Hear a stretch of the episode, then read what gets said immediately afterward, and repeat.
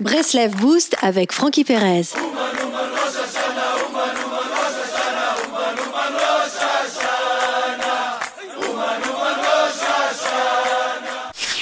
Plus l'individu approche de la vérité, plus celui-ci est en quelque sorte embêté par le ciel. La raison en est très simple. Ces épreuves visent à destituer l'individu de tout ce qui entrave son épanouissement spirituel, ego, manque d'émouna, foi, etc.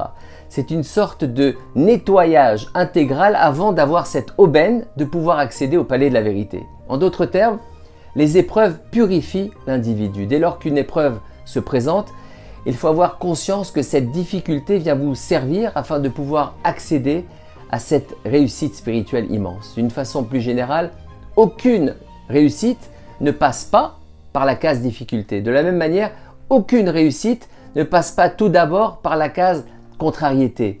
Les réussites épargnées par les contrariétés sont des réussites ayant échoué. Il n'y a pas plus grand échec qu'une réussite ayant échappé à l'échec. À titre d'exemple, un, couple sans histoire n'est pas un couple.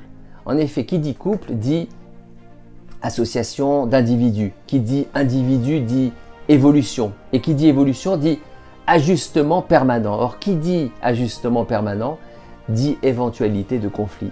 Cela ne signifie pas que le couple est à la dérive, cela signifie que le couple évolue et que des mises au point sont nécessaires. Toute réussite passe par des humiliations, des hontes, des échecs et des peines. À défaut, c'est hélas le signe que le projet est tellement voué à l'échec de, lui-même qu'aucune épreuve n'est nécessaire. Pourquoi Jérusalem est-elle le théâtre de conflits incessants? Pourquoi est-ce le centre d'intérêt permanent du monde Pourquoi Puerto Rico n'intéresse personne? N'est-ce pas une très belle ville? Parce qu'il s'agit d'une ville standard, sans potentiel particulier.